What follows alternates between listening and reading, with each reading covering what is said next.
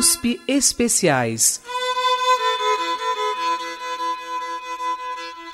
Uma escuta aprofundada sobre a cultura. No programa de hoje, 20 anos do álbum Paisagens. Ivan Vilela.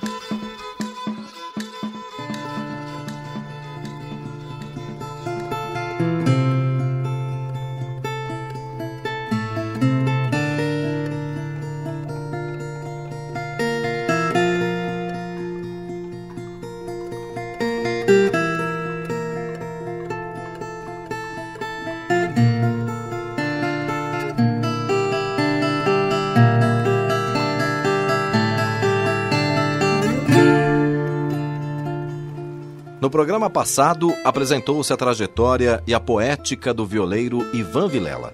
Hoje continuaremos nossa entrevista com este músico, que nos conta mais sobre a história da viola caipira e a importância deste instrumento na cultura popular, erudita e folclórica. A viola, ela talvez por um efeito colateral a essa tentativa de uniformização cultural pela via da globalização, ela isso rolou no mundo inteiro respostas identitárias. O próprio mercado fonográfico percebeu isso e criou a world music, né, de tentar pegar sons chamados étnicos aí. A viola se ancorou nesse nesse movimento, né? E e cada violeiro foi trazendo um pouco de si para o instrumento, né? Tem desde os nossos amigos roqueiros, né, o Ricardo Vinini, teve esse movimento no, no início dos 90, que foi da, das bandas chamadas Caipiras Groove, né? Ou Violas Turbinadas, que eram bandas que tocavam música caipira com bandas de rock, onde o, o guitarrista era um cabeludo que tocava viola cheia de pedais, né? E isso trouxe muitos jovens para o seio do, do, do instrumento.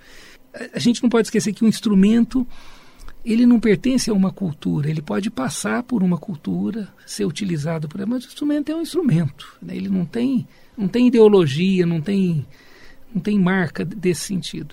E a viola no Brasil foi muito marcada positivamente pelo universo da música caipira, que foram os caras que mais se utilizaram da viola e desenvolveram o uso dela, né?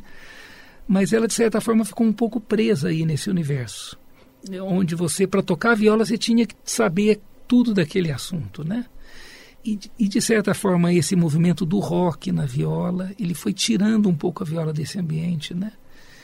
É, a minha geração toda de violeiros, todos tocavam música caipira de uma forma ou de outra, né? Sabiam tocar. É como se a gente tivesse ter feito um cursinho daquilo para poder ficar livre para tocar viola do jeito que quisesse, entende? E então teve uma, uma ampliação muito grande do universo que foi feito de maneira pessoal. Cada violeiro foi trazendo a sua marca, a sua criatividade, e isso ampliou muito o universo da viola nos anos 90. Né? Vamos ouvir Baiãozinho Calungo, música composta por Ivan Vilela.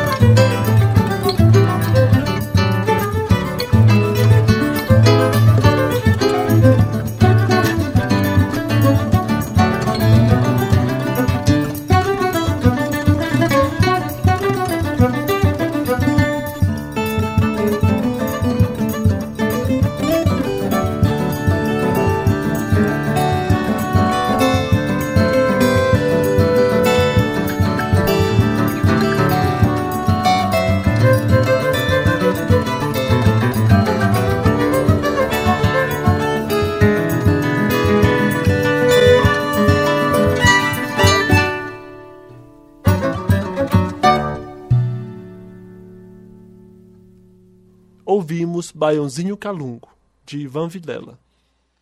Olha, eu faço parte de uma, de uma geração que, de certa forma, ela é. Um grupo, na época, éramos jovens, né? tínhamos cabelo na época, né? No, nos anos. final dos anos 80, começo dos 90, de um, um grupo de jovens que começou a, a olhar para a viola de uma outra maneira, né? Agora, a gente não pode esquecer do Renato Andrade, que foi talvez o pioneiro em, em jogar e levar a viola para a sala de concerto, do Almir Sater e do Tavinho Moura, que são pessoas que já começaram a modernizar esse uso do instrumento, né? Então, a, a viola, nesse período, ela ainda está, estava muito marcada por, por lutas identitárias. Não, tem que ser caipira, ah, você não sabe tocar viola porque você não sabe bater um pagode caipira, então você não é violeiro. Tinha muito desse tipo de coisa quando eu comecei a tocar. Até para compor a ópera eu não tocava viola. Eu peguei tudo que existia de música de viola e fui tirando para tentar ver como é que era a linguagem de cada violeiro, do, do Gedeão da Viola, do Tião Carreiro, do Bambico, todos os violeiros que, que tocavam, né? Para ver o jeito de cada um, para num momento começar a tentar descobrir uma linguagem minha. Agora, o que eu quero ressaltar é que eu faço parte de um grupo que não é pequeno, deve ter, nessa época tinha aí umas 10 pessoas né, que estavam lançando discos, cada um tentando buscar o seu caminho, mesclando as suas influências de origem ao universo da viola, né, que trazia muito dessa coisa caipira.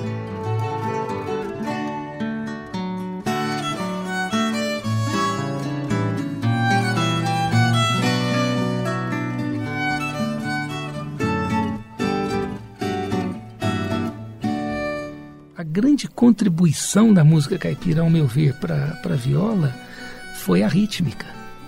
Né? São mais de 15 ritmos diferentes. Né? E a viola em Portugal, ela era tocada com a mão, mas era tocada também com palheta. Como se toca, algumas pessoas ainda tocam no Recife. Né? E o, o termo tocar ponteado é porque cada casa do instrumento era chamada de ponto. Então, ponteado é tocar melodias. Né? E tocar rasgado é tocar mexendo a mão sobre as cordas, né? Aí que vem o, ras, o rasgueio, é, espanhol, tudo. E, ou recortado também, que a gente chama no Brasil. A música caipira, ela trouxe esse recurso do recortado, de muitos ritmos diferentes, né? Que foram surgindo dessa fusão de, sobretudo, de música indígena e música portuguesa, né? É mais do que música da musicalidade africana, né? A música caipira ela é mais luso-indígena que africana provavelmente, né? De herança, né? Vamos ouvir o arranjo de Saudade da Minha Terra, feito por Ivan Vilela.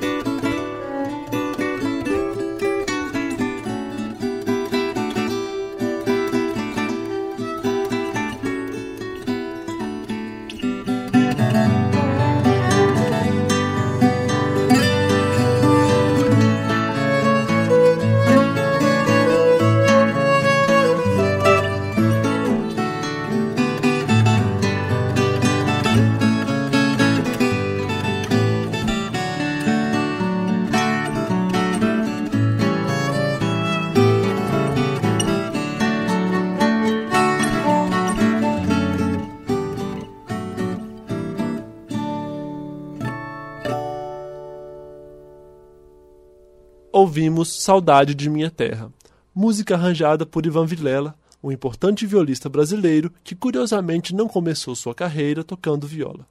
Essa mudança aconteceu quando já era um homem adulto, casado e com filhos. Bom, a, a gente vai tentando caminhar, né? Tentando, no fundo, que eu, a crença que eu tenho é que a gente a gente vive, busca experiências e tenta entender essas experiências. Que só ter experiência não adianta. Você tem que tentar entender por que, que você viveu aquilo, para a gente se pacificar inter, internamente, né? Abrandar esses desejos, esses ímpetos, fazer com que tudo seja mais suave, né? A viola foi um, um grande acontecimento da minha vida, né? Que ela acabou se tornando a minha porta-voz, né? Tudo que eu, eu instrumento que eu conheci, eu tô com 56, eu tinha 30 anos, então não, não faz nem metade da minha vida que eu toco viola, né? E ela foi uma mudança substancial, sobretudo porque a viola ela chegou para mim como algo sem regras onde eu tinha que inventar o jeito de fazer as coisas. Né? O violão eu não conseguia compor, a não ser canção, não conseguia compor música instrumental no violão, porque era para mim era muito difícil. Eu já tinha um monte de regras pregressas que é, muitas pessoas conseguem, eu não conseguia. E, e eu havia tido um problema anos antes com violão, um ano e meio antes, que foi um cisto na mão que me prejudicou muito. Então eu parei de tocar violão e comecei do Mi Si Sol de novo. Procurei o Everton Gloeden, que foi um professor precioso que eu tive na vida, um espelho, um livro de anatomia e fiquei tentando entender, até curar esse cisto, que saiu naturalmente. E quando eu estava com toda essa ideia pronta de que podia tocar um contrabaixo, um cavaquinho sem sentir dor, foi quando eu conheci a viola. Então, tudo que eu tentei fazer na viola eu consegui. E, e é curioso, eu estou atualmente com a baita tendinite de celular, de WhatsApp. É, de muita dor, de usar, não, não uso certo, né? Não uso que nem os jovens usam. Acho que a mão fica tensa, o braço dói. A única coisa que me relaxa é tocar viola. O tocar viola me solta tudo. Solta o ombro, solta a musculatura, tudo, né? Marcada pela viola, a obra de Ivan adentra na música popular do interior do Brasil e passa pela música erudita. De acordo com o artista, toda a sua trajetória está contida no disco Paisagens. Eu sei bastante harmonia, mas eu não saberia dar aula de harmonia. Eu não, eu não sei, formalmente eu não sei ensinar harmonia. O fato de ter ficado muito tempo tocando na noite, tirando muita música de ouvido, que é uma coisa que eu aconselho aos alunos todos, você vai repertoriando, ou vai se repertoriando de possibilidades harmônicas, né, diversas, né? E agora isso, quando vai saindo, vai saindo do jeito que ela quer, né? Não é uma coisa que eu penso, agora vou fazer um acorde assim, agora vou fazer um acorde assado. É, é normalmente é a melodia quem vai delineando essa harmonia, né? E, e tem um processo que hoje eu já uso intuitivamente, mas que, que no começo teve alguns momentos que eu não usei intuitivamente, assim, usar sem perceber, que é de você tratar a nota da melodia como um determinado grau da escala. Ela pode ser o segundo grau, o primeiro, o terceiro, o quinto, cada um vai dar um acorde diferente, né? É, que é um recurso que o Elomar utiliza muito, né? Então é mais nesse sentido, né? E agora eu sempre tento seguir uma uma máxima que o Almeida Prado falava para gente. Ele falava: estuda bastante, que foi o que eu fiz na época da graduação, e depois esquece que sabe. E deixa aquilo decantar e deixa aquilo sair naturalmente. Nunca compõe, agora vou usar isso, agora vou usar aquilo. Ele falou: nunca faça isso, que fica duro, perde a naturalidade? E fica muito cerebral. Né? Não que a música não deva ser cerebral, ela deve ser, mas ela tem que ser mais espontânea. Então, assim, quando eu fiz, na época de estudar contraponto, eu fazia na Unicamp, mas eu arrumei um professor particular em São Paulo. Fiz aula com tempo com o Sérgio Cominato, estudando contraponto a fundo mesmo, né? Porque eu achava que aquilo era uma ferramenta muito importante.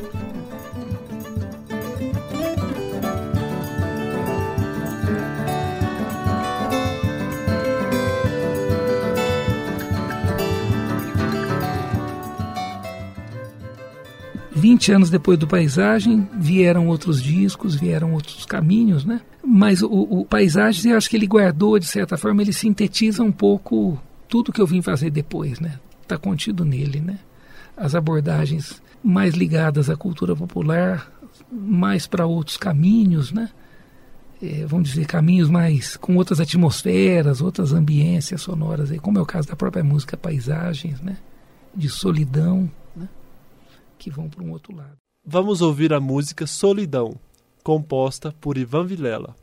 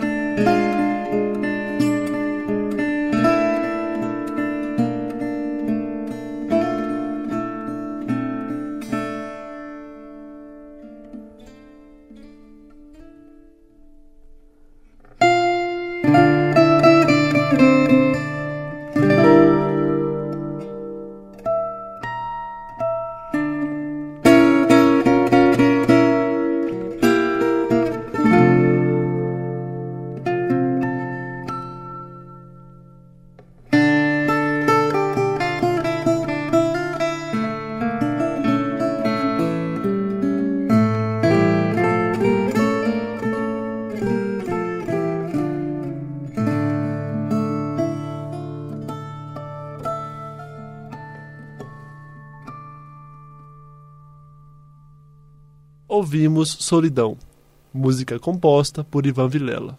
Um caso curioso é a semelhança entre a viola caipira e o cravo, um instrumento típico da música erudita. Vamos ouvir a opinião de Ivan Vilela sobre isso.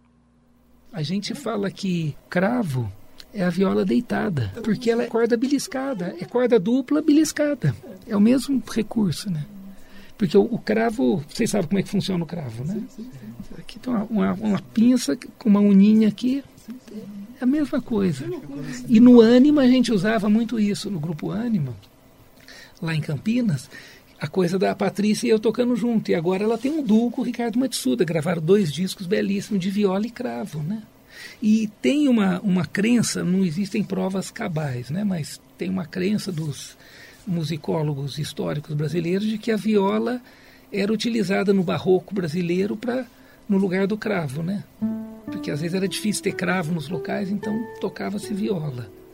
E tem uma orquestra barroca no Rio que o Léo Ruggiero, que é um acordeonista, ele tocava viola nessa orquestra barroca.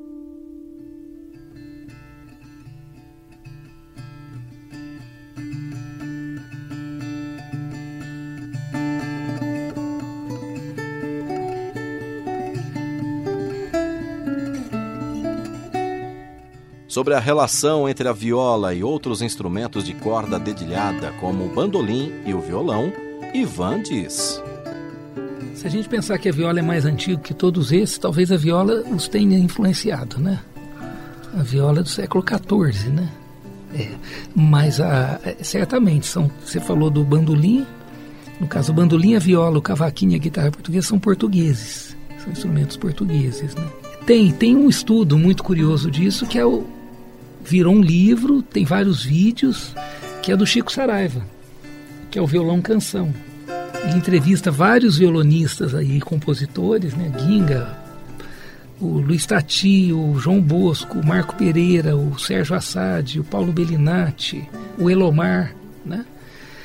Tentando entender, e o Paulo César Pinheiro, tentando entender como que a maneira de tocar violão interfere no, no jeito de compor a canção e a maneira de compor a canção interfere no jeito de tocar o violão, né? Então, certamente deve ter tido muita troca, né? Você vê que tanto o bandolim como a viola são cordas duplas, que é a herança do alaúde árabe, né? É, que é um instrumento de 10 cordas, que é o primeiro instrumento com, com cordas dedilhadas e braço que chega na, na Europa, né? Braço onde as notas podem ser modificadas, que existiam harpas e cítaras. E o alaúde tem 10 cordas. A viola mantém essa, essa herança do avô, né? O alaúde chega em 711, com a invasão dos árabes na, na Península Ibérica, né? com a chegada deles. Não chamaria de invasão, chamaria de chegada, né? Por volta do ano 1100 tem um instrumento chamado guitarra latina, que surge no norte da África, que seria a mãe da viola, né? Já, já tem um meio do caminho entre aquela aquela pera cortada longitudinalmente, e a viola de hoje, que não tem aquele abaulado. Né? Ela já tem menos abaulado e começa a ter cintura. Né? É um... Comparando a viola com os outros instrumentos de cordas dedilhadas, Ivan define o que a viola tem de específico. Harmônicos. A maneira como se resulta a construção de. por conta das afinações, e esse fato de ter cordas duplas, né? E numa extensão maior, porque, por exemplo, o bandolim também tem cordas duplas, mas são uníssonas, né? E é um instrumento muito pequeno, com cordas muito tensas. E uma corda um pouco mais solta, ela dá mais harmônico, ressoa mais, né? E a variação tímbrica, você não tem nenhum instrumento que você toque perto do braço e toque perto do cavalete que dê tanta mudança de som, de timbre, como, como dá a viola, né? E a quantidade de afinações, né? São aproximadamente 18 afinações diferentes, né? No Brasil, né? Eu tocar viola foi um pouco, é, foi coincidência, mas eu ia atrás de uma convicção minha de que a cultura popular é muito sofisticada na realidade, né? O que não é sofisticado é a visão que a gente tem dela, né? Que normalmente é muito pobre, né? Carregada de preconceitos, né? De que essa ideia de que existe uma prevalência do saber erudito sobre o popular, não, são dois saberes importantes, mas, mas são dois. Né? Então, nesse sentido, a viola ela é um instrumento muito sofisticado. E o que é mais curioso da viola, que eu acho que vale, ainda mais vocês sendo músicos, para a gente ressaltar é, é que a linguagem da viola não é a linguagem do violão. O violão é um instrumento que você trabalha blocos harmônicos e soa super bem. Você tocar um samba, uma bossa nova, aquele monte de nota com cinco dedos ali, a lá Toninho Horta. Na viola não dá certo. A viola é contraponto, porque é um instrumento da Renascença e do Barroco e essas afinações abertas são feitas para se tocar contraponto. Então é, é você abrir os acordes e desfiar todos né, e fazer tudo virar um, uma sequência de melodias que vão se combinando. Né? Vamos ouvir Valsa para Viver um Grande Amor, música composta por Ivan Vilela.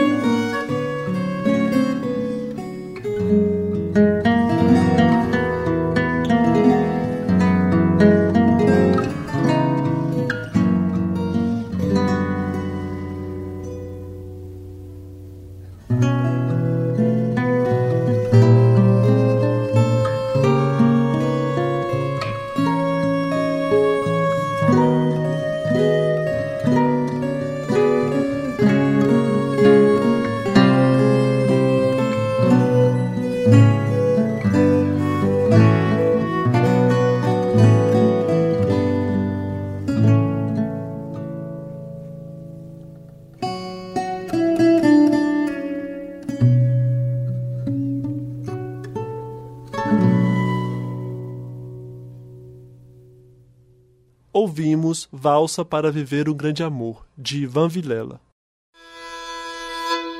Temas da cultura a partir de seus sons. USP Especiais. Ivan Vilela também é professor de viola caipira pela USP há mais de 14 anos. Perguntado sobre sua metodologia de ensino, ele respondeu. Ótima pergunta. Na realidade é um jogo de forças, né? Porque o fato da viola não ter tido uma metodologia determinada, cada violeiro desenvolveu um jeito próprio. Então você tem muitas metodologias que você pode estar aplicando, né? Por isso que eu faço normalmente os alunos tocarem músicas de quase todo mundo, ou conhecer pelo menos, para tentar ver como que cada um abordou o instrumento. Né? Então ela é muito rica nesse sentido. E é muito provável que no dia que a gente determine uma metodologia, que é o que tem me segurado ainda, mas agora eu estou fazendo um método, é que daqui a alguns anos esse método pode virar quase que uma voz única nesse sentido, né? Corre-se esse risco, né? Enfim, mas o método ele acaba socializando o conhecimento de uma maneira mais rápida também, né? O livro tem essa, essa facilidade, né? essa propriedade. tem um problema já dos alunos ao entrar, você vê que entra muito pouco aluno, porque eles vêm normalmente tocando muito, mas o nosso curso ainda é um curso muito calcado na música europeia, que eu costumo chamar de música eurodita.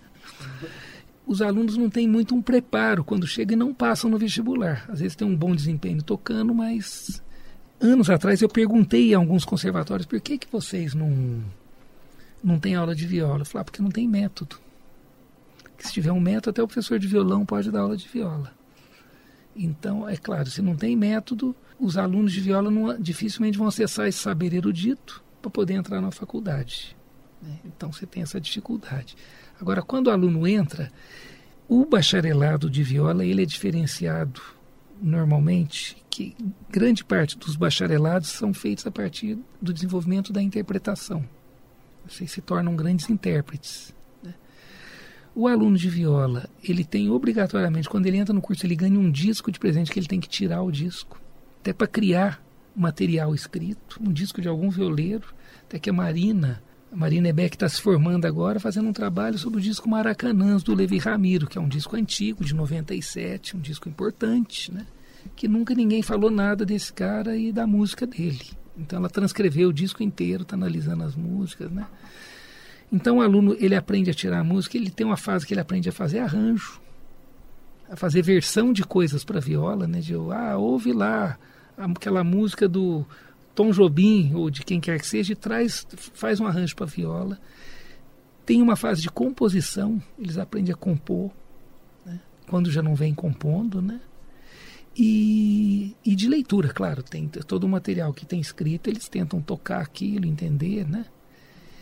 Agora, um dia a Marina virou para mim e falou: cadê o programa do seu curso?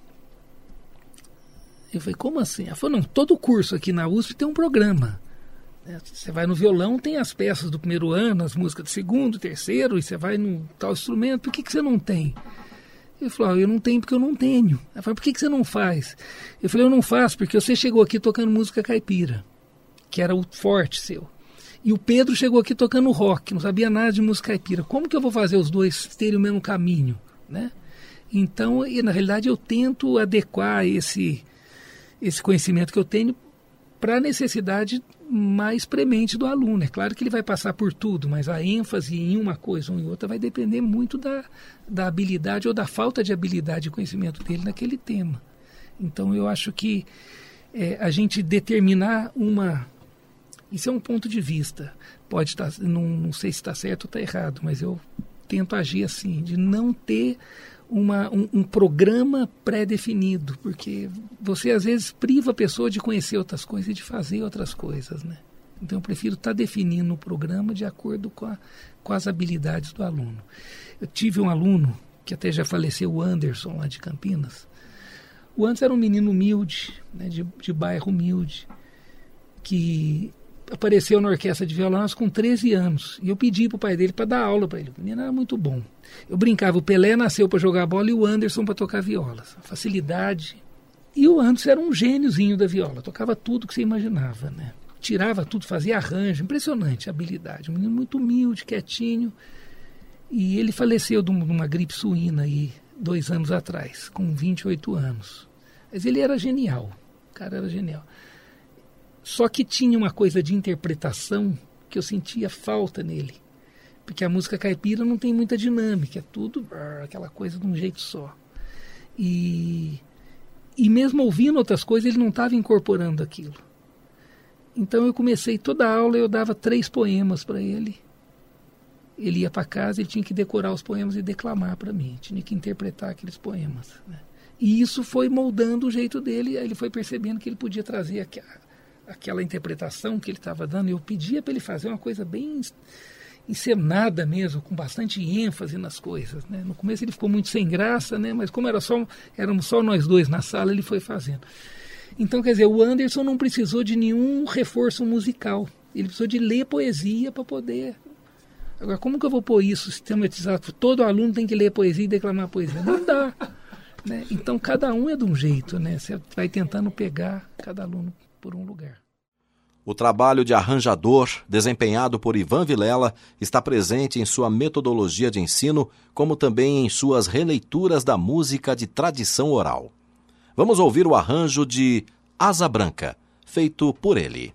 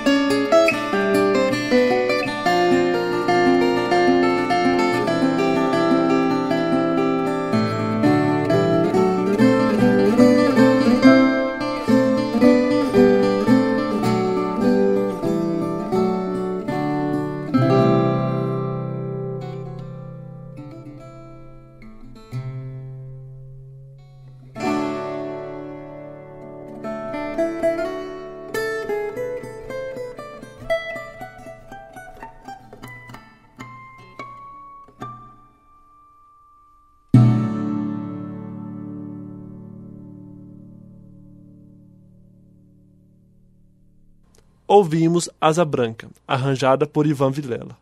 Para ele, a universidade pode ter um papel positivo na difusão do saber popular e do ensino da viola caipira. A universidade tem sempre contribuição para dar. A gente não pode esquecer que as primeiras universidades nossas são do século XX, em contraposição à América Espanhola, que são do século XVI e XVII. Em grande parte, o nosso saber foi construído de maneira oral. Vamos pensar que a imprensa chega no Brasil em 1808. E até 1821, a principal prensa que tinha era a, prensa, era a prensa régia, que era um crivo de censura também para as coisas. Tinha uma ou outra na Bahia, em Recife, mas eram pequenas, né? quase clandestinas nesse sentido.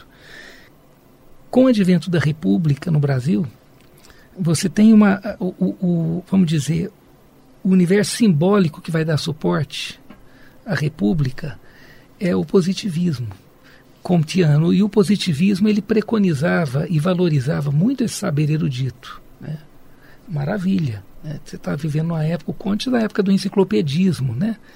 as grandes enciclopédias e acúmulos de conhecimento.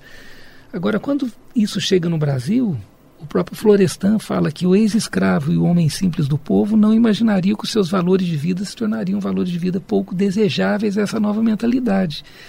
Então, o grande problema que ocorreu, ao meu ver, foi pegar todo esse saber popular e jogar para o lado, né? tirar ele da escola. A igreja já vinha num processo contra essa igreja do catolicismo popular, do catolicismo barroco, que eles também estavam afastando a partir de, de concílios no Vaticano, de romanizações que a gente chama, foi afastando essas, essas festas de folia, estavam nas principais catedrais. Isso também vai indo para a roça, né? para o campo, vai sendo afastado. E no momento em que a gente incorpora, então, um saber erudito, sem juntar a ele o nosso saber popular, a nossa percepção de mundo, que foi construída em grande parte de maneira oral, né, de maneira não escrita, vamos dizer assim, é, a gente começa a agir conforme o pensamento do outro, sem colocar muito o nosso pensamento dentro dessa construção. E isso gerou, eu vejo isso na música, uma inabilidade em se sistematizar os conhecimentos que a gente tem. Então, exemplo, o, hoje não mais, mas anos atrás o projeto Guri, que é um projeto maravilhoso, né? nossa, uma coisa, só tenho elogios ao projeto Guri, maravilhoso. Mas quando eles precisaram pensar, a gente precisa ensinar música popular para essa criançada também, a procura deles é música popular eles foram recorrer ao, a Lucy Green e ao Kit Swanwick da Inglaterra, que foram os caras que escreveram sobre música popular, mas foram incapazes de olhar para a prática popular que estava na esquina do lado. Então, o tempo todo, quando a gente precisa de sistematizar algum conhecimento e trazer esse escopo de conhecimento para o saber erudito, a gente recorre a coisas que estão fora. E sendo que, pô, música popular é o Brasil. Que país que tem uma música com essa diversidade, né, essa potência? Pode até ter, mas enfim, o Brasil é muito grande nesse sentido. Então, talvez a gente pudesse estar exportando metodologia de música popular. Não. Traz-se a metodologia dos Estados Unidos, que é maravilhosa, do Berklee College of Music, é espetacular para ensinar a música dos Estados Unidos. Por quê? Porque método está ligado à cultura. Então, a, a, a diversidade rítmica que tem no Brasil, os Estados Unidos não tem 10% dela, nem, nem 10%. Então a, a metodologia deles não contempla o ensino dessa diversidade. E, isso, então, quando é trazido para o Brasil, pega toda essa diversidade rítmica brasileira e põe num canto. Isso não, isso não é relevante dentro do ensino. Então é complicado a gente estar tá trazendo métodos o tempo inteiro, né? A gente pode estar adaptando esses métodos, pode estar incorporando coisas, né? Nada contra.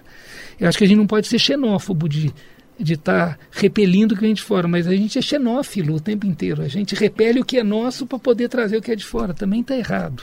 Né? Então, nesse sentido, a viola dentro da universidade ela, ela tem um fator positivo porque é a cultura popular entrando pela porta da frente, entende? Ela tem um curso sistema, que está ali, né? Não sistematizado, mas um curso firmado ali. Né? É um bacharelado, então a, é como se tivesse uma portinha do saber popular convivendo dentro do universo da música. Isso a gente já vê nas ciências sociais, vê em parte na literatura, mas na música ainda é muito difícil. A gente ainda é muito colonizado musicalmente, né? A gente ainda desconhece muito do que é o Brasil.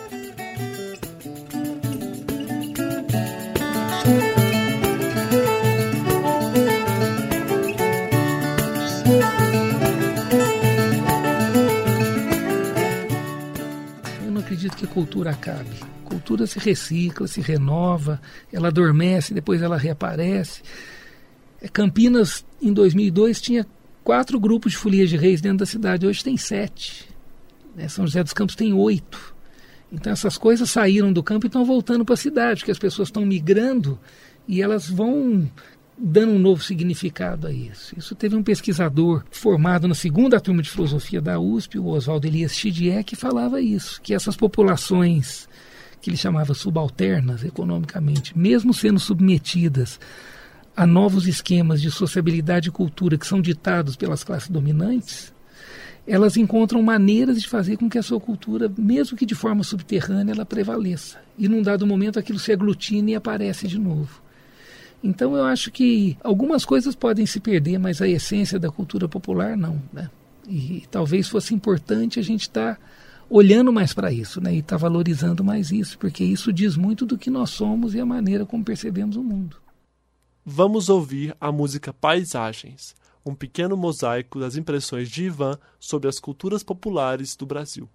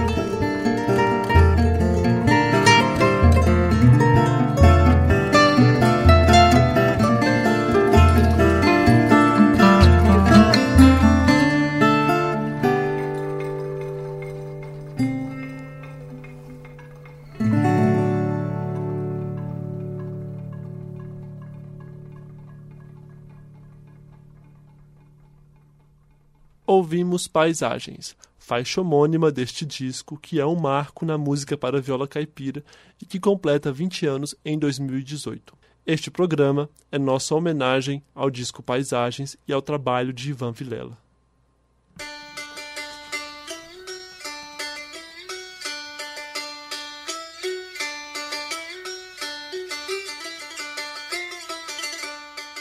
Roteiro: Amanda Ferrarese e Vitor Ramírez.